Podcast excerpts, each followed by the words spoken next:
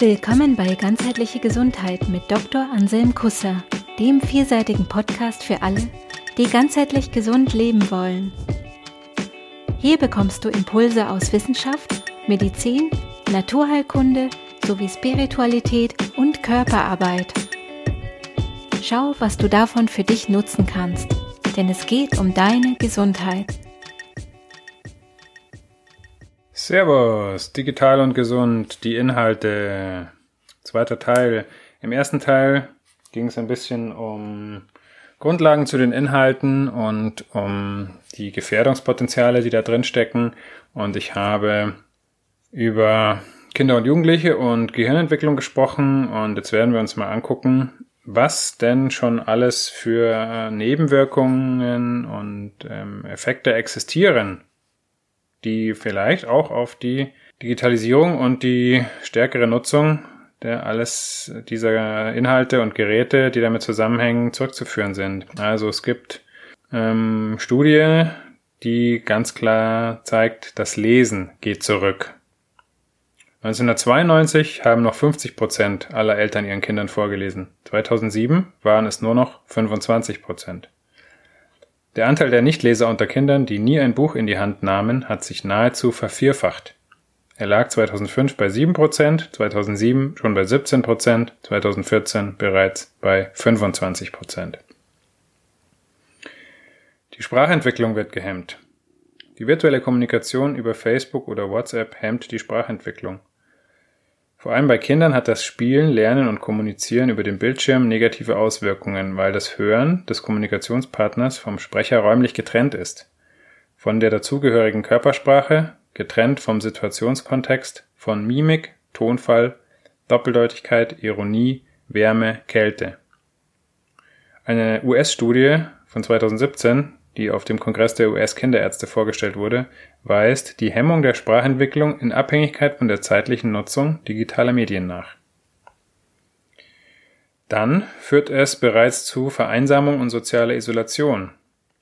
Die soziale Interaktion von Kindern ist von 1987 bis 2007 von sechs Stunden auf zwei Stunden täglich gefallen, während die Nutzungszeit elektronischer Medien von vier auf acht Stunden angestiegen ist.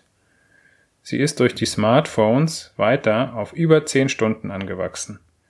Mit einer überraschenden Folge. Die sozialen Medien führen als Folge der Virtualisierung zur Vereinsamung. Dadurch geht auch ein Verlust der Fähigkeit zur Empathie einher. Die Empathie ist eines der wichtigsten Grundlagen für unsere soziale, unser soziales Zusammenleben. Binkowski et al. Ähm, beschreiben in einer Studie die Gefahr, dass das Spiegelneuronensystem sich unter dem Einfluss der Virtualisierung und Reizüberflutung nicht voll funktionsfähig entwickeln kann.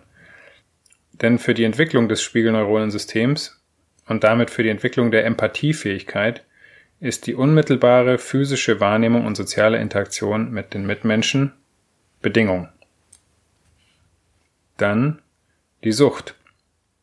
Die Geräte und Inhalte sind virtuelle Scheinbefriedigungen und damit Ersatz für reale menschliche Bedürfnisse wie Zugehörigkeit, Anerkennung für Leistung und Autonomie.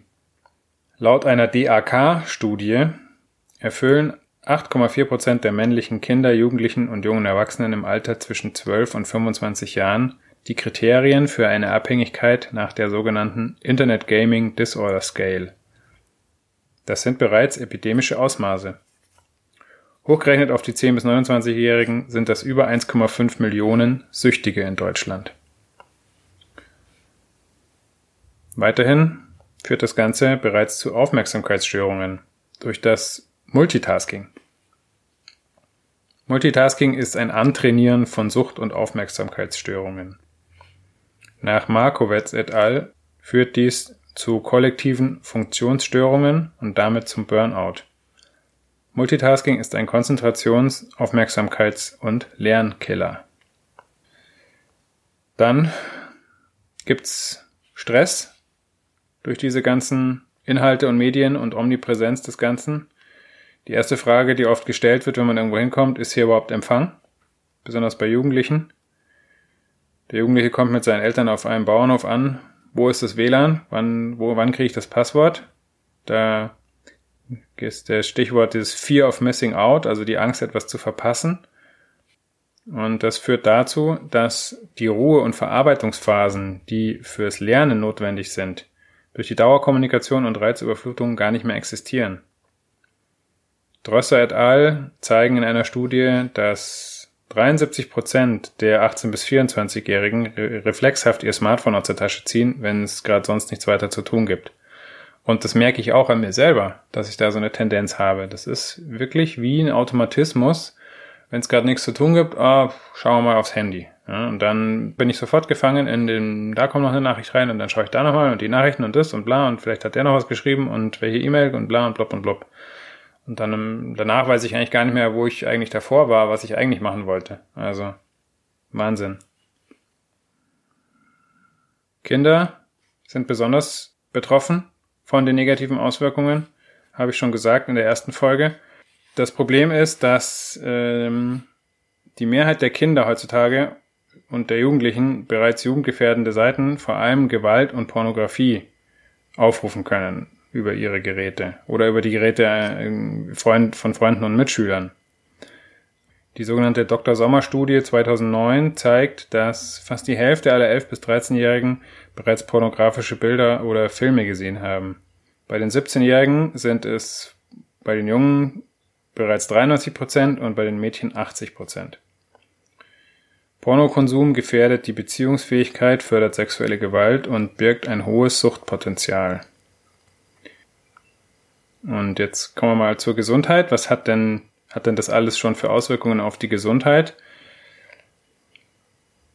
Ähm, die Kopfschmerzen und Schlafstörungen bei Kindern und Jugendlichen steigen stark an. An Ein- und Durchschlafstörungen litten 2010 noch 47,5 Prozent, also eh schon fast die Hälfte. Im Jahr 2016 waren es bereits 78,9 Prozent der Deutschen.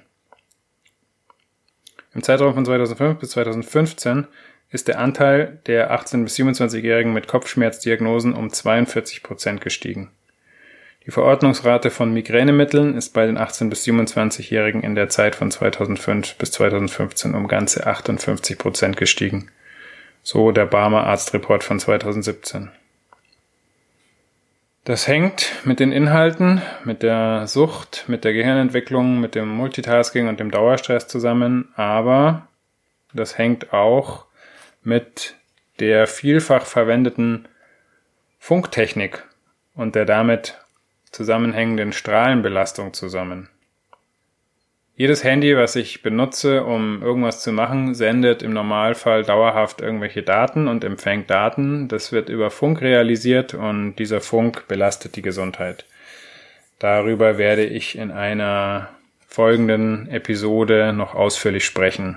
Das Thema kann ich hier nicht abdecken, es ist viel zu umfangreich.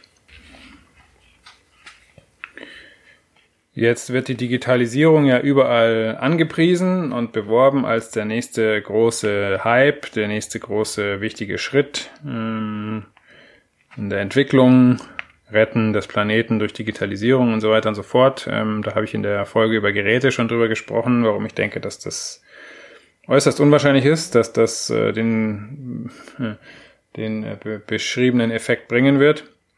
Ein weiterer Bereich, wo das Ganze jetzt massiv vorangedrückt wird, ist in, in, in, der, in der Bildung, das sogenannte digitale Lernen. Also worum geht's da? Da geht's letztendlich natürlich auch wieder darum, digitale Geräte zu verkaufen. Wenn jede Schule äh, WLAN und Tablets anschafft, da ist natürlich ein massiver Markt, ein Riesenmarkt, der da ähm, zu erschließen ist. Und das wollen sich natürlich die will sich die Industrie nicht entgehen lassen. Es gibt ähm, Firmen in Amerika zum Beispiel, die sich mit so digitaler Bildung beschäftigen und da äh, damit Geld verdienen wollen. Die haben zum Beispiel, eine Firma hat berechnet, dass sich mit Digitalisierung auch Lehrer einsparen lassen. Die, die haben vor, bis zu 150 Schüler dann digital von, von einem Lehrer unterrichten zu lassen. Der Lehrer steuert praktisch nur noch äh, die Inhalte über die Geräte und die werden an die Geräte der Kinder übermittelt und äh, so braucht man dann nur noch einen Lehrer für 150 Schüler. Also wenn das äh, die, die Zukunft des Lernens ist, hm, ich weiß nicht. Man könnte mal gucken, zum Beispiel, wie es in anderen Ländern so läuft. Also in China und Australien machen die ja schon länger rum mit solchen Sachen. Äh, da rudern sie allerdings bereits zurück, weil sie merken, dass äh, das nicht funktioniert. Die Kinder machen alles andere mit den Geräten, aber nicht lernen. Und in China ähm, gibt es jetzt sogar Smartphone und Tablet und äh, Computerverbot in den Schulen, weil die gemerkt haben, dass die alle kurzsichtig werden. Da bin ich auch in der Folge über die Geräte schon drauf eingegangen. Ähm, also es wird massiv zurückgerudert bereits in den Ländern, äh, auch in Australien, wo mit solchen Sachen schon früher begonnen wurde. Und ähm, hier in Deutschland, ja, wird immer davon geredet, man will den Anschluss nicht verlieren. Also an was denn? An, an die Fehler der anderen, den Anschluss? Dass wir auch die gleichen Fehler alle nochmal machen wollen und da massiv Kohle reinpumpen und sonst irgendwas, äh, um dann irgendwann ein paar Jahre später zu merken, dass es Quatsch war. Naja, vielleicht kann man auch ja aus den Fehlern anderer lernen. Das ist schlau, das ist smart, ne? Die in der jetzt im, im Corona-Lockdown haben wir ja auch äh, schon einige Erfahrungen machen können, was so digitales Lernen und Homeschooling und so äh, mit sich bringt.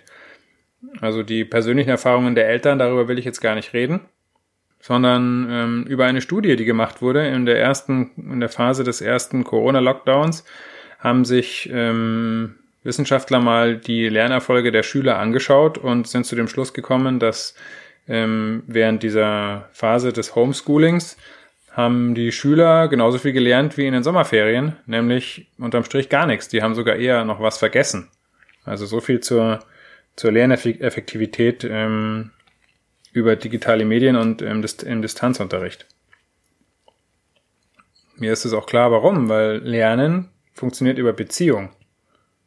Im Aikido sagt man, die Herz-zu-Herz-Beziehung zum Lehrer, zwischen Lehrer und Schüler ist das, was, worüber wirklich vermittelt wird und wo, wo auch gelernt wird. Die, die digitalen Inhalte und die, vor allem diese, die Suchtpotenziale, die da drin stecken, die führen dazu, dass andere Sachen gemacht werden. Ne, das äh, gelernt wird da sicher nicht. Wenn, wenn ich ähm, eine Aufgabe habe und immer daneben eine Verlockung, dann ist die Frage, wie, wem, wem ich mich da hingeben werde. Ne? Wenn ich diszipliniert genug bin, dann kann ich das schon schaffen, aber schwierig. Wichtig ist natürlich auch die Motivation. Warum habe ich überhaupt eine, was ist meine Absicht? Bin ich da interessiert daran, an den Sachen? was zu lernen oder kommt es nur von außen? Das ist vielleicht ähm, eine grundlegendere Problematik, die wir in unserem Bildungssystem, in unserem Schulsystem haben, dass den Kindern nicht erlaubt wird, selber ein eigenes Interesse an vielen Stellen zu entwickeln, sondern es wird von außen vorgegeben, was jetzt gelernt werden muss, weil das so jetzt im Lehrplan steht. Ist ein interessantes Thema, äh, kann ich vielleicht auch nochmal irgendwann drauf eingehen in eine in einer Episode, weil es mich jetzt selber auch gerade äh, persönlich beschäftigt, interessiert, ähm, aus verschiedenen Gründen. Dazu aber in einer anderen Folge.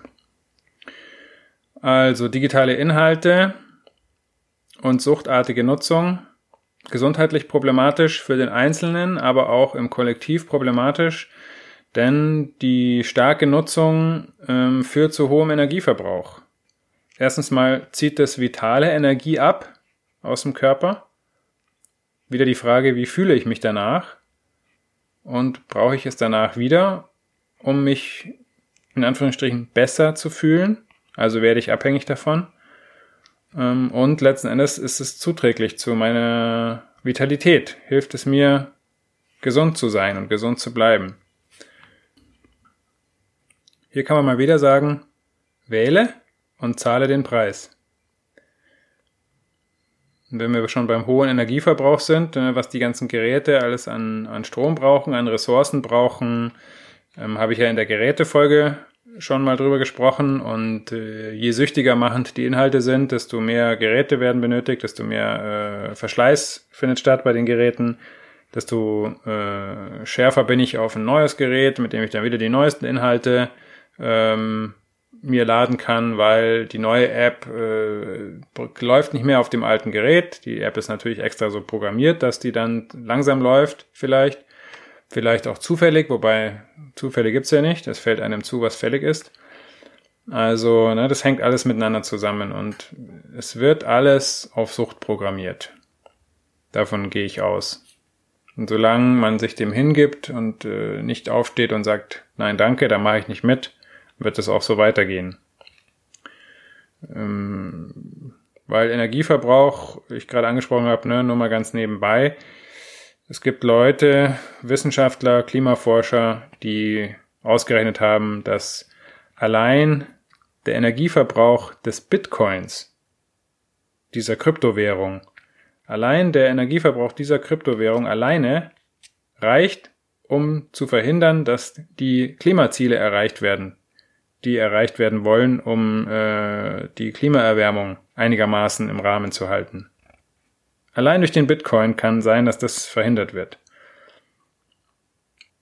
Also wo, wie, wie kommt man da äh, irgendwie raus aus dem Ganzen? Ähm, das, der Begriff der Suffizienz ist hier wieder interessant. Und hier bei den Inhalten geht es jetzt um eine Nutzungssuffizienz und eine Datensuffizienz. Also was, was ist genug? Was, was brauche ich wirklich? Was reicht? Und was reicht, das hängt davon ab, was ich, was ich erreichen will. Ne? Reichen, ausreichen, erreichen. Interessant. Ähm, Datensuffizienz, ähm, klassisches Beispiel, was ich immer wieder erlebe und wo ich mich immer wieder drüber amüsieren kann, aber auch ärgern kann, ist, ähm, wenn Leute zum Beispiel Fotos verschicken und da gibt es ein Foto von einem Sonnenuntergang im Urlaub, hier schönes Urlaubsfoto, wo es nur darum geht, die komplett, das komplette Szenario zu sehen, also den Sonnenuntergang, ne, das ganze Bild, das, das Gesamtmotiv. Und dann wird, was wird geschickt? Ein hochauflösendes Foto, 10 Megabyte Dateigröße, wo ich so stark reinzoomen kann, dass ich sogar von dem Baum hinten rechts am See äh, noch sehe, ob der gerade Früchte trägt oder nicht. Ja? Wenn es aber eigentlich nur darum geht, das Gesamtbild zu sehen, dann brauche ich kein 10 Megabyte Foto, sondern dann reicht eine skalierte Version, die vielleicht 200 Kilobyte hat. Ja? Reicht ungefähr ein Hundertstel oder vielleicht sogar ein Tausendstel von der Dateigröße. Oder anderes Beispiel, ne? Ähm, 4K-Filme. Es gibt Leute, die streamen sich 4K-Filme aufs Handy. Ich kenne noch kein Handy, was einen 4K-Bildschirm hat, einen Bildschirm mit 4K-Auflösung. Wozu brauche ich dann da einen, einen 4K-Film, wenn mein Bildschirm das gar nicht darstellen kann? Also die ganze 4K-Geschichte äh, finde ich sowieso ziemlich beknackt. Ähm, wer sich damit mal näher beschäftigt, der wird äh, relativ schnell feststellen, dass das eigentlich Nonsens ist, weil ähm, das Auge das gar nicht mehr wirklich auflösen kann. Muss ich wirklich jeden, jedes Telefonat als Videotelefonat machen? Was das alles an Daten verbraucht? Muss ich wirklich dauerhaft meine ganzen Körperwerte messen durch irgendwelche Fitness-Tracker und Watches und schlag mich tot? Was das alles an Daten erzeugt, das ist nicht wirklich Datensuffizienz. Beziehungsweise, wenn ich meine, dass ich das brauche, dann ist das vielleicht schon suffizient, aber dann sollte ich vielleicht mal überlegen, warum denke ich, dass ich das unbedingt brauche. Dann ist gut, weil dann denkt man nämlich, ne? Mal wieder anfangen, selber zu denken. Diese ganzen Sachen, 10 Megabyte Foto vom Sonnenuntergang, 4K-Film aufs Handy streamen, ähm, da wird nicht nachgedacht. Im Idealfall, ideal für die Industrie, denke ich gar nicht mehr nach, sondern konsumiere nur noch, mache alles, was, was da so vorgegeben wird.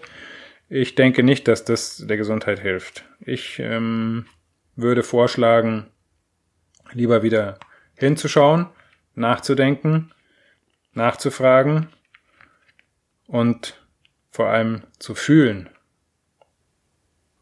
Was macht es mit mir? Wie fühle ich mich danach und entspricht das meiner Vorstellung von Vitalität und Gesundheit? Und denken tue ich selber. Mein Handy mag noch so smart sein. Denken tue ich selber. Es ist ganz einfach. Handy aus, Hirn an. Diesem Sinne.